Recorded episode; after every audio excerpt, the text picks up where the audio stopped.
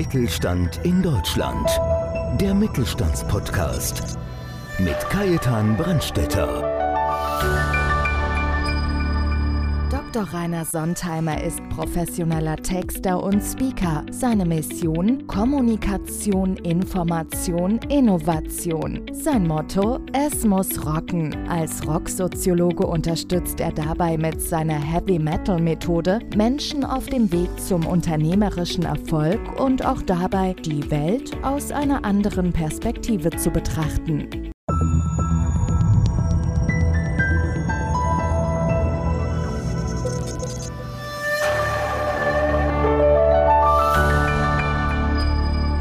Kajetan Brandstätter vom Podcast Mittelstand. Heute habe ich zu Gast Herrn Dr. Rainer Sontheimer. Er ist professioneller Texter für Unternehmen und die Politik. Er liefert besondere Textwerte mit einem breiten Spektrum von Anschreiben an Mitarbeiter und Kunden, Redemanuskripte, Homepage-Texte und vieles mehr. Zudem ist er als Speaker unter dem Begriff der Rocksoziologe tätig. Und ich sage immer, der Rainer ist die coolste Socke, der coolste Doktor, den ich kenne. Herzlich willkommen, lieber Rainer. Ja, vielen Dank, Kai. Schön, dass ich da sein darf bei dem Podcast. Ist ja hochkarätig besetzt und ich bin gespannt, was wir heute so erzählen werden in den nächsten Minuten. Rainer, du bist ja sehr bekannt, gerade in München, gerade als Experte für eben genau das, was ich vorgelesen habe, als Redner ganz gefragt. Und mir ist einfach wichtig, dass du vielleicht einmal sagst, wenn jemand den Dr. Rainer Sontheimer nicht kennt, was würdest du über dich preisgeben? Dass er erstmal googeln soll und dann feststellt, er findet viele interessante Dinge zu mir, glaube ich, weil ich bin studierter Soziologe. Das heißt, Soziologen sind ja, wenn man so will, in allen Gassen präsent. Wir können zu allem was sagen und dementsprechend bin ich auch relativ breit aufgestellt, habe aber in den letzten Jahren erstmal verschiedene Projekte und Aufgaben gemacht, von Projektleitung an der Universität der Bundeswehr bis hin jetzt zu politischer Beratung und deswegen breit gestreut in den verschiedenen Tätigkeitsfeldern. Ja, aber die Frage, weil du hast ja auch die Möglichkeit, irgendwo angestellt zu sein. Was hat dich eigentlich bewogen oder wie bist du zu deiner Firma gekommen? Mai, man muss ja irgendwann für sich selber auch ein bisschen reflektieren, wo ist man glücklich und wo nicht. Und natürlich ist so eine Festanstellung gerade in München mit Lebensunterhalt und so weiter immer sehr reizvoll, weil sicheres Geld ist natürlich nie verkehrt. Aber ich habe halt auch gemerkt in den letzten Jahren, immer so einen Chef auch über sich zu haben, wird auf die Dauer anstrengend. Und wenn man halt schon, sagen wir mal, ein bisschen extrovertiert unterwegs ist und auch ein bisschen extravagant vielleicht, dann merkt man irgendwann, man muss raus aus so einem engen System. Und gerade wenn man in diesen Kreativbereichen, Speaking, Writing unterwegs ist, dann musst du irgendwann der eigene Chef sein, weil dann ist halt schwierig mit geregelter Arbeitszeit, weil auf Knopfdruck kreativ zu sein, funktioniert nicht. Also das kann halt auch mal nachts um 12 sein und dementsprechend war irgendwann klar, muss es aus so einer festen Struktur in eine Selbstständigkeit gehen. Ja, und ich glaube auch, wenn man irgendwo fest angestellt ist, dann muss man auch, wenn man als Sprecher, als Speaker auftritt, sich überlegen, passt das in die Firma, wo ich gerade bin? Ja. Muss ich mich verbiegen? Darf ich das sagen? Und da ja. bist du ja so, du sagst genau das, was du dir denkst. Das ist durchaus das Problem, wenn es quasi immer, wenn man so will, kompatibel sein muss zu dem größeren System, dann beschränkt es natürlich sehr viel Freiheit. Und gerade wenn man in den Vortragsbereichen oder auch Schreibbereichen unterwegs ist, die ich mir so rausgesucht habe, dann ist es halt schwierig, sich da auch immer an genaue Regeln zu halten oder ist wirklich auch immer, was sich kundenfreundlich zu schreiben und so, dass es nicht aneckt. Das ist jetzt halt nicht meins. Also es soll ja schon ab und zu mal auch ein bisschen provokant sein, ein bisschen ja, rotzig, frech, damit es eben natürlich sich auch unterscheidet von anderen Texten, von anderen Vorträgen. Ja, Rainer, du bist ja in erster Linie bist du ja Texter und du bist ja auch zu haben. Das heißt, Firmen können dich zu haben, ja. Du bist zu haben. Das heißt, Firmen können dich ja engagieren. Ja. Ob das jetzt eine Rede ist, Jubiläumsrede oder wie auch immer, oder mal einen schönen Text in einem Magazin zu schreiben. Was ist das Rezept für einen guten Text? Ich glaube, die wichtigste Botschaft, die man immer als Texter im Kopf haben muss, ist zu überlegen, für wen schreibe ich. Also die Zielgruppe ernst nehmen ist immer so mein, mein Motto, weil ich kann noch einen, so einen guten Text schreiben, wenn er nicht auf die Leute passt, die dann lesen wollen, dann verpufft er. Also ich muss mich intensiv reindenken in das Publikum, was den Text lesen soll. Also die Zielgruppe ernst nehmen, das sagen natürlich viele, das ist so ein allgemeiner Satz, aber wenn man den mal durchdenkt, dann heißt das, ich muss meine Wortwahl entsprechend anpassen, ich muss überlegen, muss es emotional emotional sein? Muss es eher informativ sein? Wenn ich jetzt auf einen, was weiß ich, einen wissenschaftlichen Text habe, dann muss der natürlich eher faktentief sein. Dann darf der auch ein bisschen trockener sein, Hauptsache er ist informativ. Wenn ich jetzt aber halt eine, was weiß ich, Weihnachtsrede habe, dann muss die halt ein bisschen auch vielleicht fröhlich sein, muss einen Humor haben. Und genau diese Anpassung an die Zielgruppe, aber auch dass es authentisch für den ist, von dem der Text kommt, den Grad hinzukriegen, das ist, glaube ich, die größte Schwierigkeit. Rhetorisch feinen Text zu schreiben ist easy, aber die zwei Komponenten, wenn man so will, auf dieser emotionalen und ästhetischen Ebene reinzubringen, das ist, glaube ich, die Kunst von guten Text. Also Rainer, da kann ich dir nur zu 100% zustimmen. Ich habe immer geglaubt, bei einer ganz großen Veranstaltung, du musst dir den Text schreiben lassen. Und dann mhm. habe ich den da unter Anführungszeichen vorgelesen. Und ich habe mich so unwohl gefühlt wie noch irgendwie ja. vorher. Ja. Und so wie du sagst, das Wichtigste ist einfach, passt es zu dem, der ihn vortragen soll. Ja. Also ich bin sowieso Feind von herunterlesen, sondern eher Stichpunkten. Aber so wie du sagst, ja. passt es zu demjenigen, der es sagen soll. Also bei dir müsste definitiv auch mal ein kleiner österreichischer Slogan rein oder einfach auch mal ein bisschen Dialekt, weil das wäre halt das Ehrlichere. Ja? Also ich kann natürlich immer so spröde auch ablesen, aber das passt halt dann nicht. Und dann nimmt es die Leute auch nicht mit. Und ich glaube immer auch, dass das Publikum es merkt. Auch wenn es nur liest, nicht mal wenn es den Menschen ja. hört. Aber auch im Lesen merkst du schon, ist der, der die Botschaft sendet, ist es authentisch, hat er es geschrieben oder wer anders. Und ich glaube, das so hinzukriegen, dass man das nicht merkt, dass es wer anders ist, dann ist es gut. Ja, du musst auch wiedererkannt werden, weil ich habe ja auch gerade genau. Thema Podcast, wo ja viele gesagt haben, um Gottes Willen bloß kein Sprecher, mach das so, wie du das machst. Wir hören dich eigentlich ganz gern, obwohl ja. du Ausländer bist, obwohl du Österreicher bist. Das ja. ist eigentlich wichtig. Also ich kenne ja eigentlich die Antwort schon, Rainer, aber ich stelle sie dir trotzdem. Gibt es auch Texte, die du ablehnst? Ja, natürlich. Also alles, was in dem Bereich Abschlussarbeiten zum Beispiel geht, im Sinn von Ghostwriting, würde ich definitiv nicht machen. Also jeder soll seine Abschlüsse selber schreiben und nicht da Ghostwritern geben. Ich finde das eine sehr unethische Geschichte, wenn man so will, weil das einfach eine Eigenleistung sein muss. Und ich würde auch sowas wie Bewerbung schreiben und so nicht anbieten, weil das einfach nicht in meinem Repertoire drin liegt. Aber es gibt ein paar ja, ethische Grenzen vielleicht, wo man das auch nicht schreiben würde. Vielleicht auch für bestimmte Konzerne würde ich nichts schreiben. Das muss man auch ehrlicherweise sagen sagen, man muss nicht allem hinterherlaufen, was einem angeboten wird, glaube ich. Ja, aber so nach dem Motto, lieber einmal einen Auftrag ablehnen, ja. weil es macht dich glaubwürdiger, ja. als du nimmst alles an. Genau. Und dann sind nämlich diejenigen, die Guten, unter Anführungszeichen, ja. würden dann sagen, ja, der schreibt für den und für den. Und dann nehmen wir lieber Abstand, weil das passt nicht Richtig. zu uns. Also auch so Ghostwriting-Geschichten, da müsste man sehr genau überlegen. Man sieht es jetzt gerade bei der aktuellen Politik. Ich will nicht der Autor sein, der hinter so einem Buch steht, der dann aber nicht genannt wird, weil das ist einfach nicht ehrlich. Ja? Mhm. Und dementsprechend, sowas würde ich nicht machen. Ja. Ja, du nennst dich ja bei deinen Reden und als Speaker der Rocksoziologe. Was steckt jetzt da genau dahinter? Ja, das hat sich tatsächlich auch aus der Uni heraus schon so entwickelt, dass es dieses kleine Feld der Heavy Metal Forschung gibt im Bereich der Geistessozialwissenschaften. Und ich habe in der Zeit festgestellt, man kann unglaublich viel aus der Rockmusik rausholen, sowohl aus der Lifestyle-Kultur wie aber auch aus der Musik selber, aus den Bands. Und daraus hat sich zum einen ein gewisse inhaltliches Vortragsspektrum entwickelt. Das heißt, ich mache Vorträge über einzelne Bands, über das Feld, was sind eigentlich Heavy Metal Fans, was tun die so. Und zum anderen ist es aber auch so eine eigene Marke eigentlich geworden mit der Zeit, weil ich bin einfach Rocker und Metaler aus Leidenschaft und ich sehe auch nicht ein, das quasi nicht darzustellen. Also man muss sich auch überlegen, wie unterscheidet man sich auf dem ganzen Markt, wo man unterwegs ist. Und dadurch, dass hier wieder das Authentische eigentlich passt, warum sollte man es verstecken? Und ich ich habe so die Herangehensweise, man kann sich eben sehr schön aus der Rockmusik inspirieren lassen. Die anderen lesen, was weiß ich, alle möglichen Yoga-Bücher, die anderen gehen Bäume umarmen, die anderen suchen sich irgendeinen Wirtschaftsguru. Meine Gurus sind halt die Rocker. Ne? Und da kommt die Inspiration, da kommt aber auch einfach ganz viel Kreativität, sei das beim Texten oder für Vorträge, weil einfach die Rockmusik so bunt und so tiefgehend halt auch inhaltlich ist, wenn man sich damit beschäftigt. Das ist ein Quell ewiger Freude. Und daraus dann so eine Marke, wenn man so will, zu bauen, die authentisch Authentisches, die zu einem passt. Ich muss mich nie umziehen. Ja, das finde ich super. Ob ich jetzt in den Club gehe, auf ein Konzert oder zum Vortrag, es ist immer das gleiche Outfit. Finde ich super praktisch und dementsprechend kann man halt einfach sich auch durch dieses Label natürlich gewisse Freiheiten auch nehmen, weil dann bin ich auch nie in so einem engen Korsett, sondern ich bin halt dann auch immer ein bisschen der Exot. Das ist mal als Soziologe ja schon per se, aber als Rocker darf ich halt auch so sein und das nimmt ganz viel, wenn man so will, gesellschaftliches Mann und gibt ganz viel Freiheit, dass man sich ausleben kann. Jetzt haben wir, da gehen wir ganz kurz darauf ein, was heißt kurz, das will ich schon ein bisschen näher ausführen, weil wir haben letztes Jahr im November, Dezember mit dir zusammen eine ganz wunderbare Webinarserie gemacht. Das ist sogar in YouTube noch zu sehen und da haben wir auch die Rockweihnacht und da haben wir verschiedene Vorträge und da hat er, glaube ich, sogar den Christbaumschmuck in den. Ja.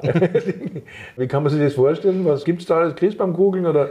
Die Rockerszene feiert Weihnachten exzessiv. Das geht los beim Geschenkpapier mit Rotenkopf. Das geht weiter über Christbaumkugeln in E-Gitarrenform. Natürlich der ganze Merchandise an sich bis hin zum Sarg, den die Band Kiss beispielsweise rausgebracht hat, ist eigentlich alles da, was das Rockerherz begehrt. Von Rammstein gibt es kleine Räuchermännchen extra aus dem Erzgebirge, sogar handgefertigt. Also da ist alles dabei, was man so braucht und zeigt natürlich auch wieder, dass eigentlich jeder Rocker doch sehr konservativ und bodenständig ist. Also was mich besonders fasziniert hat, ich meine, du hast ja bei uns einen Vortrag über Rammstein gemacht, und was mich besonders fasziniert hat, das war das Thema, was hat Bud Spencer und Business zu tun, was der damals gemacht hat. Du hast ja Vorträge auch zum Thema Monaco-Franze und der Politik. Du hast so viele verschiedene Sachen und gerade im Marketing sagt man immer, ja, eigentlich fokussieren, fokussieren, fokussieren ist es diese Breite, die du anbietest. Also du bist ja wirklich von bis tätig, mhm. also von Rammstein bis Monaco-Franze. Ist das nicht irgendwie sogar schädlich für dich oder wie siehst du das eigentlich? Also für Markenbildung würden viele sagen, um Gottes Willen, auf keinen Fall. Aber der Punkt ist, ich schaue mir an, was ist in unserer Alltagswelt? Mit was begeben wir uns? Woran haben wir Spaß? Die einen schauen gern Monaco Franzi, die anderen Bud Spencer. Und meine Herangehensweise als Soziologe ist einfach erstmal zu hinterfragen, was steckt da noch drinnen? Was können wir aus dem, was uns alltäglich umgibt, eigentlich für Botschaften, für lebensphilosophische Weisheiten rausziehen? Oder wie kann man solche Sendungen einfach auch mal anders sehen? Wir sehen bei Bud Spencer immer nur den Haut drauf auf Klamauk. Ja? Dass dahinter aber ein riesiger Unternehmer in Form von Bud Spencer steht oder sogar eine ganze moralphilosophische Perspektive über Reichtum, Armut und so weiter, das sieht man nicht. Und genau solche verborgenen Seiten aufzudecken in dem, was wir als Alltagskultur vielleicht um uns herum haben, das ist eigentlich genau die Mission. Und das verbindet, wenn man so will, Monaco Franze mit Rammstein und mit Bud Spencer, weil wir da Kulturprodukte haben, die wir eigentlich als Entertainment benutzen, die uns aber, wenn man sie genau genauer betrachtet, ganz viel geben können. Und das decke ich auf. Und daher ist es eigentlich wurscht, ob wir von Monaco, Franz oder Bud Spencer reden. Beide haben uns was zu sagen und ich sehe es ein bisschen so als die Challenge rauszufinden, was sie uns eigentlich zu sagen haben. Herr Rainer, wir haben ja vom Podcast Mittelstand in erster Linie Unternehmerinnen, die wir hier ansprechen. Und in der heutigen Präsentation nach außen, in der Kommunikation, was müssen Unternehmen machen, deiner Meinung nach, oder deine Überzeugung? Wenn du was sagst, das ist deine Überzeugung, das weiß ich. Was müssen die machen, damit die konkurrenzfähig bleiben? Also ich weiß nicht, ob wir noch drauf kommen, aber wir haben in einem Vortrag ja mal die Heavy Metal Methode diskutiert. Und da gab es ein paar so, wenn man so will, Anhaltspunkte, die ein Unternehmer vielleicht machen sollte. Das geht los bei der Selbstreflexion. Wer bin ich überhaupt? Was ist eigentlich meine Marke? Weil viele haben vielleicht ein Produkt, haben vielleicht auch ein Unternehmen schon gegründet, wissen aber noch nicht, was ist eigentlich mein Markenkern? Was ist meine Wertebasis? Also dieser Punkt erstmal Selbstreflexion. Wer bin ich überhaupt und was will ich sein? Der zweite Punkt, ist es wirklich das Beste, was ich auch leisten kann, was ich bringen kann? Oder müsste ich vielleicht noch vielleicht auf die 104 Prozent gehen, wie es der Quirin Weidrer ja auch gesagt hat. Fand ich übrigens ein super Podcast. Und natürlich dieses schon durchziehen, weil man ein Ziel hat. Das, was auch Heavy Metal Bands ja machen, wenn sie groß werden wollen. Wenn einer an die Charts oben hin will, dann muss er halt einfach ackern. Und dann muss er ein klares Ziel haben. Und wenn ich das nicht habe, dann wird es auch als Unternehmer schwieriger. Also immer eine klare Zielsetzung und auch mal eben ein bisschen über die Schmerzgrenze vielleicht gehen. Das sind schon so die klassischen Punkte, die man durchziehen muss und die quasi den Unternehmer nicht von einer Heavy Metal Band unterscheiden. Also auch eine erfolgreiche Band wie Metallica oder Rammstein, das sind Kleinunternehmer. Ja? Die haben ihre Marke definiert, die haben ihren Unique Selling Point definiert und die arbeiten hart dafür. Und die haben sich aber nicht von ihrem Weg abbringen lassen. Und gerade wenn es auch mal vielleicht Gegenwind gibt, wenn man vielleicht auch mal bei irgendeiner, was weiß ich, Strategie nicht erfolgreich war, vielleicht nicht alles immer in Frage stellen, sondern auch da mal einfach durchziehen. Das ist, glaube ich, schon mal so ein Grundprinzip und vor allem Spaß dabei haben sich selber nicht immer zu ernst nehmen, hängt da, glaube ich, sehr stark mit zusammen. So ein gewisses selbstironisches Moment sollte man auch als seriöser Unternehmer, glaube ich, behalten. Man darf auch mal über sich lachen. Ja, und muss, wie du sagst, es muss Spaß machen, weil ja. wirklich wichtig ist, wenn ich heute sage, um Gottes Willen, jetzt muss ich, jetzt muss ich, dann soll ich am besten einen Stecker ziehen und dann höre ich auf damit, weil wenn ja. ich irgendwann zu dem Moment komme und sage, mir gefällt es da nicht, was ich mache, dann höre ich auf. Also Definitiv. Da gibt es andere Studien, die sagen, 60 Prozent der Leute haben innerlich gekündigt das ist für mich unerklärlich, weil dann höre ich auf, um Gottes Ja, Namen. definitiv, Aber das ja. ist aber so. Was inspiriert dich gerade an der Rockmusik? Also gerade im Bereich in Verbindung mit dem Business. Also das Spannende ist, wenn man sich den Bereich Rockmusik anschaut, erstmal die Vielfältigkeit, was man aus den einzelnen Bands, aus den Genres rausziehen kann. Und ich glaube, ein ganz zentrales Element ist immer diese Vernetzung hinzukriegen. Das ist ja letztendlich das, was du im Mittelstand ja auch machst. Ja? Du versuchst hier Leute zusammenzubringen, die sich in ihrem Leben nicht treffen würden.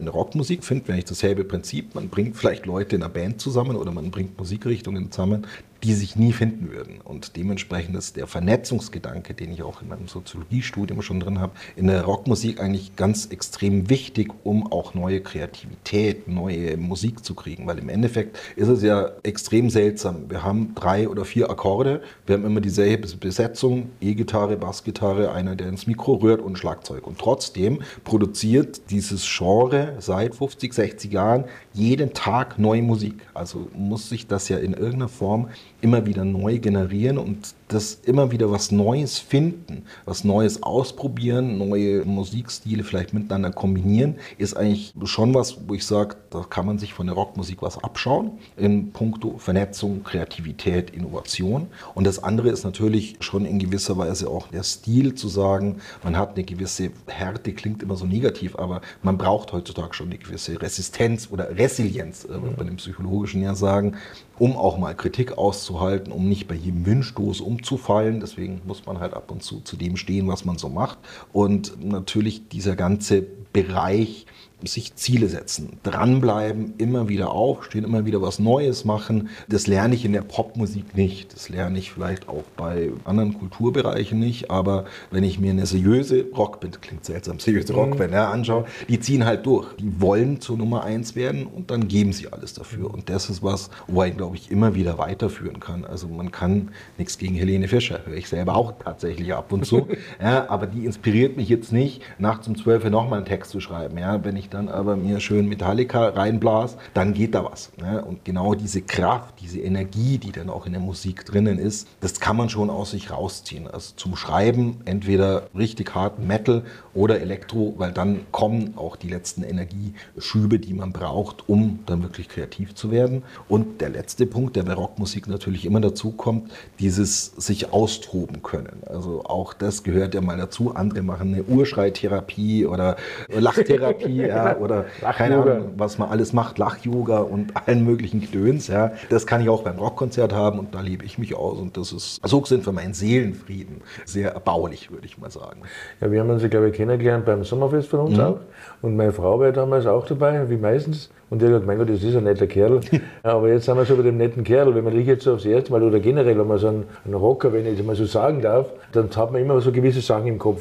Ja, ein ja. Lebenswandel und um Gottes Willen und wie auch immer. Und die schmeißen mit Gitarren auf der Bühne um sich. Mhm. Wie war das bei dir oder wie kann ich das bei dir sehen? Oder gibt es was, wo du sagst, das würde ich halt nimmer oder anders machen? Also das tatsächlich diese Klischees über Mettler Rocker, die sind nach wie vor weit verbreitet und werden auch immer wieder massiv widerlegt, wenn man sich sowas wie Polizeistatistiken und so weiter anschaut. Ich bin ja da mal tätowiert, ich kann nicht mal Motorrad fahren, ja. ich habe auch noch nie irgendeinen Stress mit Polizei oder mit Gewalt oder sowas. Ja. Also die meisten sind echt friedlich, muss man sagen. Und dementsprechend habe ich da eine völlig weiße Weste, schlimmer wie wahrscheinlich manch Schlagersänger. Und das betrifft aber die meisten. Ich habe bisher kein Rockkonzert, kein Festival erlebt, wo es wirklich irgendwie Aggressivität oder so gibt. Es ist halt einfach klar der Style, aber durch den Style wird ja in gewisser Weise schon eine Aggression kanalisiert, die man vielleicht in sich hat und dann gar nicht mehr ausgelebt. Ja. Deswegen würde ich eigentlich immer davon ausgehen und sagen, wenn du einem Rocker irgendwo in der Straße nachts begegnest, der beschützt dich, der tut dir nichts. Ja. Daher auf der Seite, glaube ich, sind die Vorurteile da. Klar, man spielt natürlich auch ein bisschen mit denen in gewisser Weise, aber ja, vielleicht wird man eine Gitarre zertrümmert. Das passiert, aber in Summe ist es wirklich ein sehr, sehr friedliebendes Völkchen, kann ich ihm nur sagen. Also wenn einem der nächste Rocker begegnet, dann sagt man, der will nur Gitarre spielen. genau, also äh, es gibt ja auch den Spruch, wer Luftgitarre spielt, kann kein Gewehr halten. Genau. Dementsprechend, glaube ich, spiegelt das ganz gut die Haltung wider. Ob ich jetzt irgendwas anders machen würde, weil auch diese Haltung bei Metlern oder bei Rockern ist ja oft da, so I don't regret anything und alles war cool, was man in der Vergangenheit gemacht hat, würde ich fast auch so sehen. Also ich bin ein Mensch, der schaut fast nie zurück. Ich mag Vergangenheit eigentlich gar nicht, weil die ist vergangen. Also diese Diskussionen, was hat man mal in der Schule alles erlebt und wie war es im im Studium. Das ist halt rum. Ja. Das kommt auch nicht Es geht davor, Ja. Zukunft muss gemacht werden und nicht Vergangenheit bewältigt. Und dementsprechend bereue ich aber auch nichts, weil ich denke, auch wenn manches nicht gerade gelaufen ist, man muss sich immer überlegen, zu welchem Zeitpunkt beurteilt man Dinge. Ja, und es kann natürlich sein, wenn ich heute sage, hätte ich das vor 20 Jahren anders gemacht, vielleicht beurteile ich das in fünf Jahren aber völlig anders. Ja, man weiß ja nicht, ob sich ein Fehler bei Zeitpunkt X zum Zeitpunkt Y nicht als das Richtige herausstellt. Ja, ich habe lang überlegt, war es richtig, damals eine Krankenpflegeausbildung erstmal nach dem Abitur zu machen, dann aber nicht weiter im medizinischen Bereich zu bleiben. Da haben viele gesagt, ja, es sind ja drei verlorene Jahre und so weiter. Null, also was ich in der Zeit gelernt habe, braucht man immer wieder. Ja? Und dementsprechend würde ich auch jedem raten, nicht in die Vergangenheit zu gucken, was hat man falsch gemacht, weil das lässt sich eh nicht ändern, sondern eher, wie mache ich es besser in Zukunft. Das ist, glaube ich, das Kernelement. Also ich könnte mit dir eine Stunde lang reden, das weißt du ja, das machen wir auch wieder im Augustiner vielleicht. Unbedingt, ja. Was war wirklich nur kurz nur die Frage, was war so deine beste Entscheidung? Beruflich definitiv das Soziologiestudium, weil ich glaube, in Soziologie habe ich so viel gelernt, wie man verschieden auf die Welt blicken kann und sie immer wieder auch hinterfragt, immer wieder auch anerkennt, dass die Welt sich ändert. Wir meinen ja oft, wir bilden uns eine Meinung über irgendwas und dann ist es so. Aber oft ist es halt dann in zwei Wochen schon nicht mehr so. Und die Soziologie hat mich Flexibilität, glaube ich, gelehrt. Und für die komplette Weltanschauung und alles, was ich später auch gemacht habe, ist immer Soziologie eigentlich die Grundlage. Und deswegen würde ich sagen, das war die beste Entscheidung, Soziologie zu studieren. Auch wenn jeder damals gesagt hat, ja, über das Taxifahren wird es nicht hinausgehen. Die meisten haben es widerlegt. Ich bin Gott sei Dank einer von denen, die es auch widerlegt hat. Und deswegen beste Entscheidung. Studiert Soziologie oder lest mal ein Soziologiebuch. Das kann nicht schaden. Auch für Unternehmer ist es nie verkehrt, den Blick zu weiten und sich auch mal auf eine ganz andere Perspektive einzulassen. Ja, da sind wir gleich bei der Frage, wie kommt man in Kontakt? Also wir schreiben ja auch unten jetzt rein die Kontaktdaten und alles und dann auch deine ganzen Werke, wenn ich so sagen darf, werden auch oder der Rock-Soziologe in Google eingeben, glaube ich, dann wirst du Dann findet man auf jeden Fall meine Homepage direkt, entweder derrocksoziologe.de oder rainer-sontheimer.de. Findet man alles bei Google. Ansonsten mich einfach anmailen, anrufen. Telefonnummer ist, glaube ich, auch drauf. Ich bin immer erreichbar oder über Social Media und dann schauen wir, was da so kommt. ganz, ganz herzlichen Dank für dieses wunderbare Gespräch, lieber Rainer. Danke. Ich sage danke. Ja, und bei Ihnen bedanke ich mich ganz, ganz herzlich, dass Sie wieder dabei waren und freuen Sie sich auf die nächste Ausgabe Podcast mittelstand.de. Dankeschön. Mittelstand in Deutschland. Der Mittelstandspodcast. Mehr Infos mittelstand-in-deutschland.de